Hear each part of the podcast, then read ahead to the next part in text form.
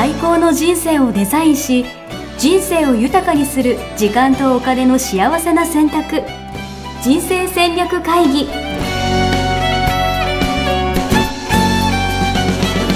この番組は将来の仕事やお金人生にもやもやと不安を抱えている皆さんに元資産運用のプロキャリアとお金の戦略を同時に考える人生デザインコンサルタントの高頃もさあやが過去5年間延べ1700人の人生を望む形で豊かにしてきたメソッドを時間とお金の選択という切り口からお伝えしてまいります皆さんおはようございますミッションミッケ人生デザイン研究所の高頃もさあやですえー、今日は12月の23日になりましたね。えー、暮れも押し迫ってまいりました。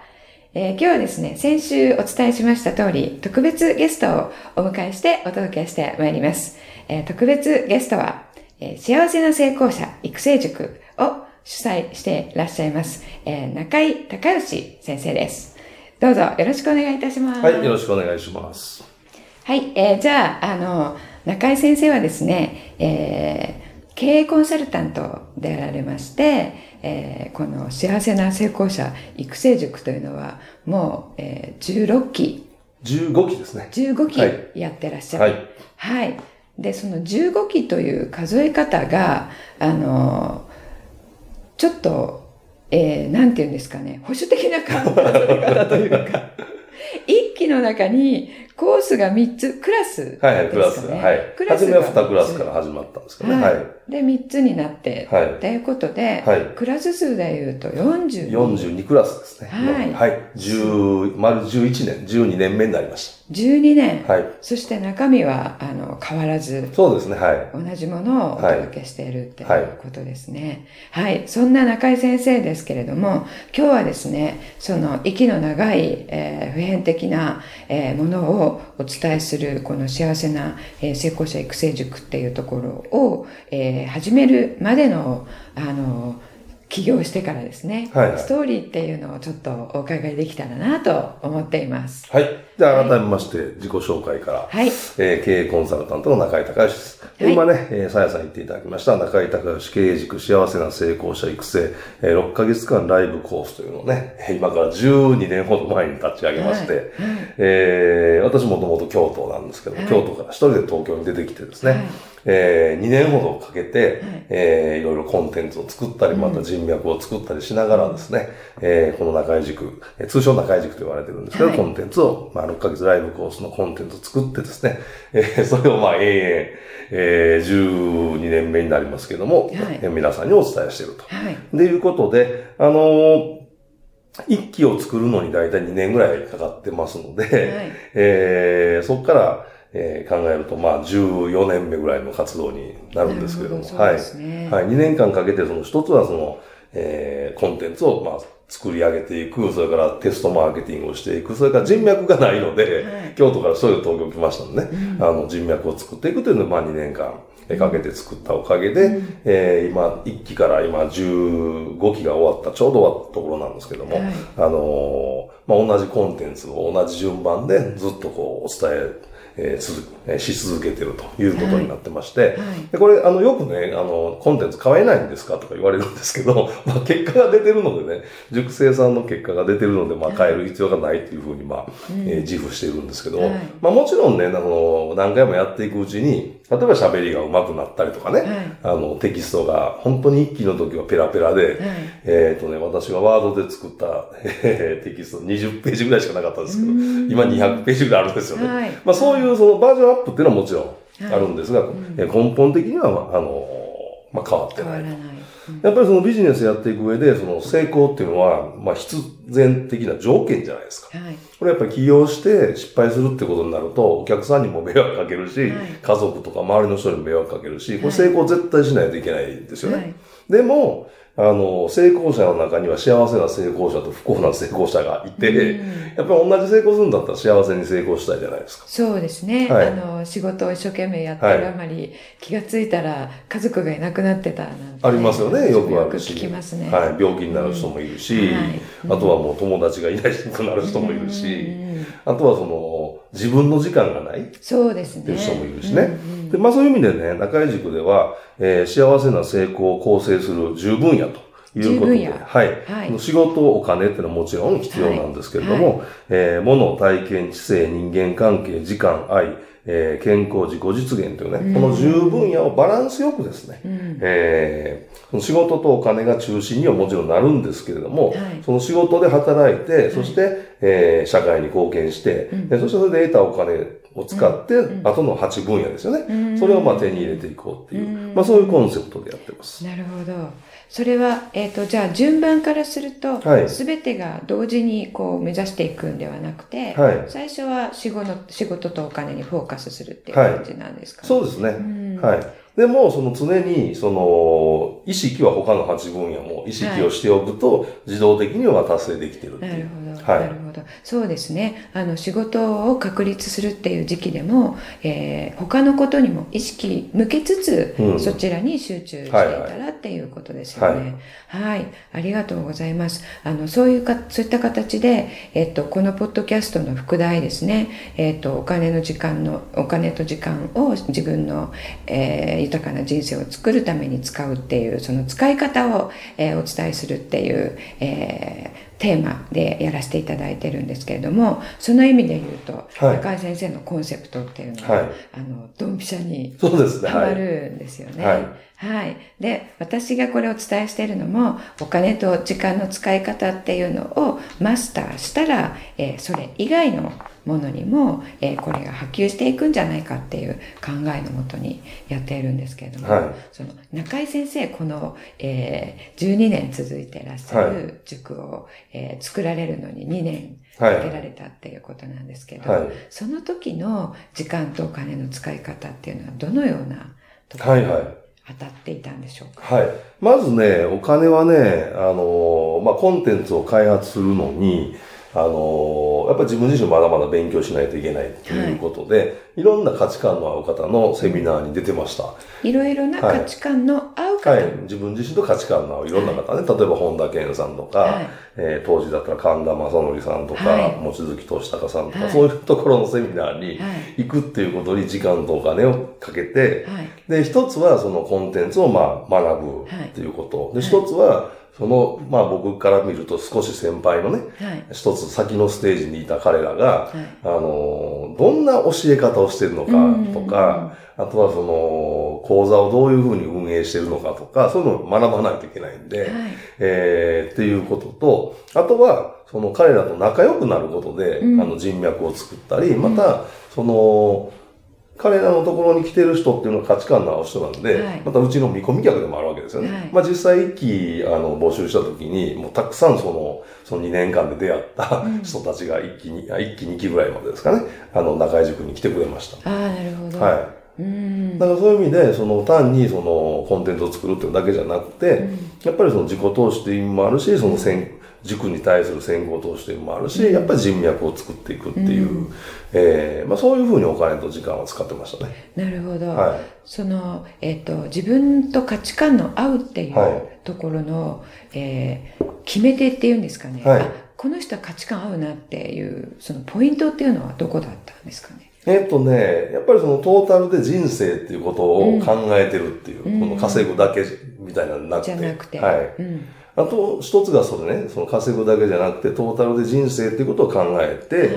はい、あの、そういうセミナーやったりとか本書かれたりされてるっていう、えー、ことが一つと、あとはね、そのね、全体的っていうか体系的っていうか、あの、例えば、その、な、なんでしょう。例えば Facebook の使い方セミナーみたいなのあるじゃないですか。はい、とかブログの書き方セミナーみたいな、はいはい、で。それはそれで別に悪いことではないんですけど、はい、そうじゃなくて、その人生全体とかビジネス全体とか、こう全体像を見せてくれる人の、自分自身がそういう考え方なので、あの、そ部分じゃなくて全体像を見せてくれる人のセミナーに通ってましたね、いろいろ。なるほど。なるほど。はい、よくわかります。はい、あの、ノウハウ一つ一つではなくて、はい、その人生をどうやって良くしていくかっていうところから、うん、まあ、本田健さんも、あの、ピンポイントなものもやっていますけれども、はい。はい、神田正則さんは、はい、でも視点がそっちから来ているっていうことですね。うん、そうです。なるほど、えー、そういった形で自分の価値観に合ってる人のところに行っていたっていうことですね。で、もう一つ、あの、お聞きしたいのが、はい、えー、よくそのセミナーなんかで行くと、えー、あの、クラスが分かれてるというか、はいはい、コースが分かれてはいはい、ベーシックとその、はい、もう、もうちょっと、あの、たくさん入ってるみたいな。はいはい、だんだん人数が少なくなって、はいはい、定員が少なくなってて、はい、えっ、ー、と、料金も高くなるっていう、はい、その辺は、あの、真ん中のベーシックなところでいい感じなんですかね？あのね、僕の場合は人脈を作るっていうことがもう目的に入ってたので、いわゆるハイエンドって高いやつね。なるほど。一番高い。一番高いのをできるだけ言ってましたね。なるほど。やっぱりね、そこに行くと、その講師の先生と近くなれるじゃないですか。うんはい、10人とか、その、例えば本田健さんなんか当時、どうだろう。当時でももう講演会で1000人とかやってたのが、そういう近いところに行くと10人、20人ぐらいで、本田健さん囲んでみたいな、えー、なるし、えー、っと、あと、あのー、そこに集まってくる人ですよね。はい。そこに集まってる人は必ず、えー、何年か後に次の、まあ、スターになるっていうか、はい、本出したり、それからその講演会とか、とかセミナーとかやって、うん、その登壇する側にみんな回るんですよね。はい。はい、その人たちが、の予備軍が10人、20人に、うん、まあ、いるから、うん、そこに入り込むことによって、あのー、なんて言うんですかね、その人たちがステージ上がった時に僕も一緒に上げてもらえるし、僕も先にステージ上がったら、その人たち上げてあげられるし、っていう関係が作れるじゃないですか。そういう意味ではすごい濃い人脈がその2年間はできましたね。じゃあ2年間にそういった、はい行った、行かれたセミナーは、はい、えー、全部ハイエンドのところに。まあ全部じゃないですけど、できるだけ、はい。できるだけ。はい、なるほど。じゃあ、その選ぶときには、はい、もうそういった、えー、考えがもう決まっていたので、はいはい、迷うことはないですね。ないですよね、はい。うん、よくあのね、えっ、と、どっちにしようかなってずっと迷われてる方とかいらっしゃるんですけど、はいはい、それも自分のその目的が決まっていたら、迷うことなくなりますよね。そうですよね。うん、人脈を作るんだったら、やっぱりその数少ないところに行かないと作れないですよね。うん、なるほど。そして講師にも近くなりますもんね。はい、はいそれが、まあ、お金の賢い使い方の一つ、ね、まあ、もうそうかもしれないですね。その、えー、一番上っていうのは、やはり、高い金額になっているので、はい、で、教えてもらえる内容も、もちろん濃くなるでしょうし、はい。はい。ありがとうございます。そしたら、あの、それで2年間そうやって準備をされて、はい、えー、始められたわけなんですけど、はい、始められる、えー、その2年間に至るその前っていうのは、どんな感じの中井先生は人生だったんですか、はいはい。うちはね、実家が京都でレストランをやってまして、はい、今はもうないんですけれども、はい、えー、長男後取り息子ということで、も洗脳教育で育てられて、で、ね、中学のね、もう2年生ぐらいから実家の喫茶店とかでアルバイトしながら、そういう、まあ修行ですよね、はい。あの、それこそコーヒー作ったり、あとはカウンターの中入って料理作ったりとか、あの、やってましてね、はい。で、18歳で大学1年生の時に自分のもう店を持ったんですよ。なるほど。はい、それまで。はい。はい、なので、起業したのは18ですね。大学1年生の時、大学にまあ行きながら、うん、行きながらっていうのはあんま行ってないんですけど。当時珍しかったんじゃないですか、はい、大学行きながら起業したっていう珍しかったですよね。そうですよね。うん、今はね、結構いますけどね。はい、えー、それでもう、じゃあ、自分のお店を持たれたそうですね、自分のお店。当時、地中海料理、えー、のお店で、えー、まあなんかイタリアンとフレンチの混ざったみたいな、ちょっと今から思うと中途半端なコンセプトなんですけど、まあ当時そういうのもなかったんで、あのー、まあ初めは苦労したんですけど、まあおかげさまで半年ぐらいで黒字にして、で、そこから大学を卒業するまでやってました。へえ、半年で黒字。はいはい。えー、すごいですね。いや、それはもう苦労しましたよ。その時、はい、じゃあ、エピソード一つ。ああ、はい。えっとね、えー、っと、えっとね、当時のそのお店っていうのが、えー、近くに、えー、百貨店があって、百貨店の販売員の、女の人がお客さん多かったんですよ。なるほど。で、その人たちが結構ね、よく来てくれるし、はい、結構飲んで食べてしてくれる、本当にいいお客さんなんですよ。はい、で、この人たちをもっとたくさん来てほしい、もしくはもっと頻繁に来てほしい、もしくは、えー、もっとお金使ってほしいということなんで、その人たち何考えてるのかっていうのを徹底的にね、インタビューしようというのを考えたのね。はじめまあアンケート、あのー、を作って書いてもらったんですけど、アンケートではなかなかあの、深いところまで聞けないんで、はい、あのー、結局もう個別にヒアリングちょっといいですかみたいな、失礼しますみたいな。え、お客さんで来られた方のところにそうそう。ちょっといいですかって言って、うん、対面で、ね、そうそう、対面で、まずアンケート書いてくださいって言って、書いてもらったらなんかデザートサービスしますみたいなので、みたいな書いてもらって、で、そのアンケートも実際使えないんですね。例えばなんでそのうちの店に来てるんですかって雰囲気がいいからとか、サービスが気さくだからとか、それって再現性がないから、その改善できないんですよ。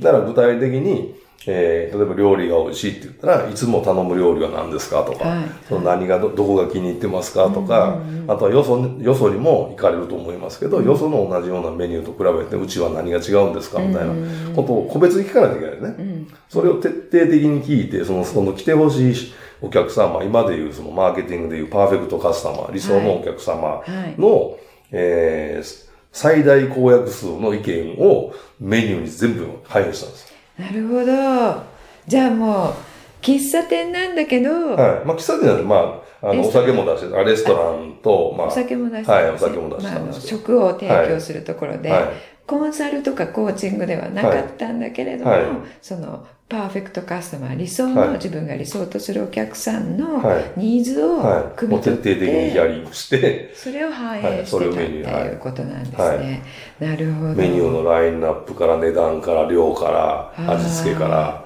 それをもとに。はいうん、なるほど。っていうことは、あの、どの業界、どの、えー、職種であっても、はい、経営っていうのは、その、自分の理想のお客さんのニーズを反映させるっていうことが、はいはいね、まあ、基本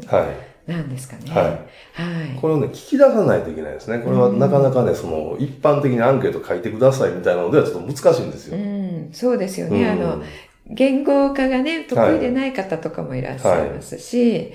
えっ、ー、と、書いていただいても、あれっていう感じに集まってしまってもね、あの、意味ないですからね。はい、私もあの、起業するときに、えー、学びに行ったところで、まあ、あの、ニーズを調査しましょうと言われるんですけれども、はいはい、なかなかこれが難しい。難しいですよね。ですね。で、あの、お願いするっていう形になるので、はい、えー、非常に私は敷居が高かったんですけれどもその対面でアンケートのみならず対面でこうちょっといいですかって行くっていう、なんかね、素晴らしいですね。なんか断られたらどうしようとか、えー、あそこ行ったらなんか言われるから、もう行くのやめようって思われないかなとかって思わない思わないですよね。ああ、そうなんですね。そこですよね、うん、あの、そういうふうに思いながら聞いてると、やっぱりなんか、おどおど感とかが出て、何あなたみたいにされるかもしれないですね。よくあの、道でビラ配っている方も、はい、あの、絶対配るんだっていう感じで来ている人と、受け取ってくれるかな、くれないかなっていう人とね、こちらの対応も違い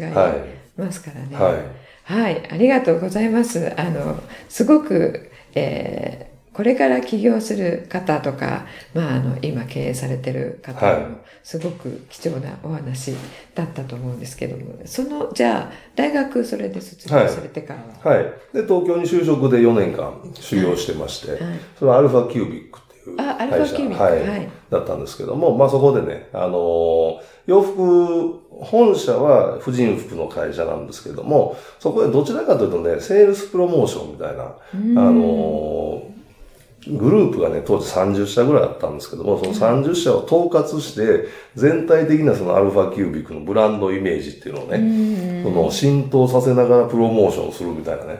なんか、あの、かっこよく言うとそういう部署で、で簡単に言うと、その社長の思いつきでですね、あの、社長が、えー、なんかこれやりたいって言うと、まあそれを実現するっていう、社長の夢を叶える舞台みたいな。社長の夢を叶える舞台。いいですね。えー、完全に別会社で、社長が個人で100%あの株主で、えー、の会社で、スタッフが6人かなと、6人か7人ぐらいいて、本当にその社長が何かやりたいっていうと、それを実現するっていう。例えばイタリアンレストランをね、作りたいって言ったら、そのイタリアンレストランを作るのに、あのー、イタリアからシェフとマネージャー呼んできてとか、えー、で、実際にお店も、えー、あのオープンさせてとか、えー、も やりましたしね。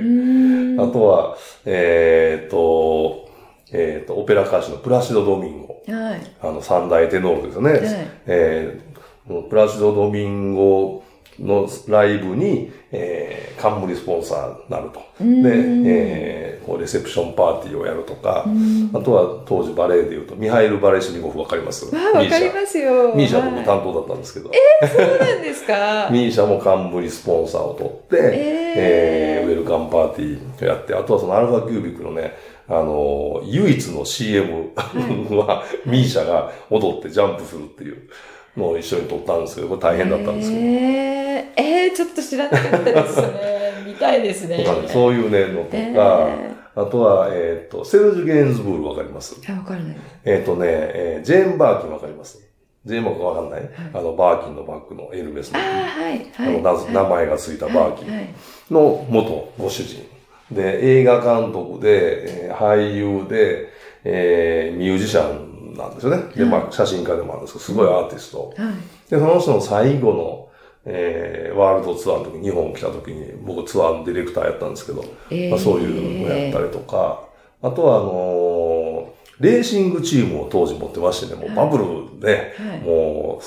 えー、バブル最高潮の時ですからね、レーシングチームを持ってました。レーシングチームで、えー、耐久レースなんですけども、それが年間日本で、8レースあるのかな、うん、レースやったりとか。うん。え、じゃあ、はい、すごいアイディア満載な社長さんだったんですね。あ、そうです、はい。えー、もういろんなことされてる、ね、そうです、そうです。ね。ってことは、なんか、イベントプロデュース的なことのもありますし、その店舗の、そうパーティーもやったし、それからその店舗のディスプレイとか、あとはその販売促進で、そのレノマっていうブランド当時やってたんですけど、北海道から、えっ、と、レノマまで、熊本まであるんですよ。レノマショップ。レノマやってましたよ。私も学生の頃。持ってましたか？持ってましたよ。なんか巾着みたいな。あ、そうそうそう。あの、店舗で、えー、なんていうんですかね。あの、統合的にね、同じイメージで、その、あの、店舗を作ってディスプレイしていくみたいな、その店舗開発みたいなのもやってたし、えー、あとはもうね、むっちゃくちゃ地味なのがね、その、それこそレノマのね、あの、バッグの偽物が、すごいあって、はい、ビトンの偽物があったでしょ。はいはい、で、それが、えー、警察が捕まえるとですね、行かないといけないんですよ。商標権持ってるのうちなんで。えー、そうなんですか？はい。だから警察、あの、地方の警察回りとかしてましたよ。えー、警察で長所問われる。ええー、で、これは本物と偽物どこが違うっていうのを僕が言って、その違うところね、金具とかね、でそれを写真撮って、それを供述するんですよ。うん。そんな地味な、はい。地味な仕事もしてましたけど。ええー、いろいろされてるんですね。はいで、なんかその、じゃあ社長のアイデア、大きな社長のもとで、そのアイデアを形にするっていうことをやられてきた。そうですね。で、そのアイデアはこの業界であったり、こういう職種であったりっていう。そうなんですよね。言うのは簡単なんですけど、やるのは大変なんですよ。そうですよね。形にしないといけないから。全然こう、 expertise というか、うん、スキルが違いますよね。そうそうそうそれ、そのと、都度都度。都度都度。やられじゃあその時も、新しい、全く新しいことをするときには、それこそ調査もまたして。そうです、そうです。そうですよね。だから一つのプロジェクトが3ヶ月とか半年なんで、うん、それ終わるとまた違うやつをっていう。うんなるほど。っていうことは、それが今、はい、中井先生の塾って私もあの15期参加させていただいたんですけれども、はい、あのいろんな職種の方が来てますよね。はいはい、で、なかなか経営コンサルタントの方も、あの、自分があの、いた業界は結構ね、こう、センスとか感性とかあると思うんですけど、全く違う業界だとね、なかなかわからないっていうのがあると思うんですが、それ生きてますよね。生きてますよね。非常に。はい。うん。なんかこう、人生っていうのは、えー、私よくお伝えしていることがですね、あの、バラバラな感じな点なんですけど、はい、あの振り返ってみると線になる。あ全部繋がってるってね。はい。スティーブ・ジョブズも言ってましたね。はい。それ、まさにその通り。ですよね。ですよね。はい。うん。あの、そこでいろんなことを実際に自分でやられたのが、はい、今、どこどこ業界で困っている。まあ、飲食は全部大丈夫だし、はい、イベントプロデュース大丈夫だし、サーキット。サーキット。大丈夫です。まあ、そういうプロモーションですよね。プロモーションですね。今ね、プロモーションできないとなかなかネットを使ったビジネス難しいので、そ、ねうん、それも生きられてる。生きてますよね。ことですよね。はい。はい。あの、これを聞いている、いただいている皆さんも、えっと、多分、あの、中井先生はその当時から楽しまれて、やられていたと、やられていたと思うんですけれども、はいえー、これ自分のやることなのかなって思いながらやっていたりとか、えー、もっと違うことができる気がするとか、そういったなんかモヤモヤしながらやっている方も、うんはいはい、あの、えっ、ー、と、最終的には、はい、その自分の、えー、ドンピシャな自分の才能とか可能性とかが全部出せる、えー、職業に就いた時に、はい、えー、今までやってきたことが全部、あの、使えるっていう、ね、そうですね、はい。無駄はないですね、人生はね。そうですよね。うん、はい。だからその時に良かったと思ったことも、うん、それ辛かったことも含めてね、うん、あの無駄はないと思いますので。はい。ありがとうございます。じゃあその、アルファキュービック、はいはい。辞められて、はい、辞めて実家に帰ってきて、はい、で、飲食店を、じゃいろいろやってて、はい、えー、最大でね、14店舗、京都でやってましてね。はい。で、それをやりながら、当時その、親父からバトンタッチした時に半分黒字で半分赤字みたいな状態だったんですけど、いろいろまあリストラしたり、うん、えー、いろいろまあ、えー、改革をしたりして、35歳の時ですか8年かけて全部黒字にしたんですよ。はあ、14店舗あって、はい、半分ってことは7店舗赤字。はい。はい、いやー、すごいですね。で、その時にちょうどそれでほっと一息と思った時に、えー、不動産の管理会社をやってるおじさんが、あの、会社業績悪くてストレスで倒れて、で、あと誰もやる人がいないんで、僕が社長になることになって、はい、で、そこからまたね、あのー、ゼロからですよね。そうですね。不動産もやられてる、ねうん、はいはい。不動産の管理会社を、うん、えー、右も左もわからないので、そもそも宅建も持ってないしね、みたいな、今でも持ってないですけど、その不動産の管理会社の社長をいきなりやることになって、で、でもその、アルファキュービック時代のね、その社長の、えー、まあ、この間お亡くなりになられて、えー、大変残念だったんですけど、柴田良三社長っていう、まあ、僕の最初のメンターです。この社長のもう無茶ぶりがあったおかげで鍛えられてますからね。伝えられてたんで。なるほど、はい。社長の新しいアイデアと同じなわけですね。全くやったことがない、うん、知らない業界、うん、でいきなり社長、うん、で会社は赤字、まあ条件としては、ね、全然揃ってないですよね。でも、あの、絶対できるはずだっていうその自信が、なるほど。はい。特にそのアルファキュービック時代に社長に鍛えていただいたんで、うん、本当にゼロからいろんなことを立ち上げて実際形にしてきたんで、うん、まあいけるかな、みたいな。はい。ということで、赤字の不動産管理会社を任された中井先生。この後、どのように黒字にしていくんでしょうかそのお話は、後半、来年の1月13日、第42回でお届けしたいと思います。それまで楽しみにお待ちください。皆さんもどのようにしたのか考えてみてくださいね。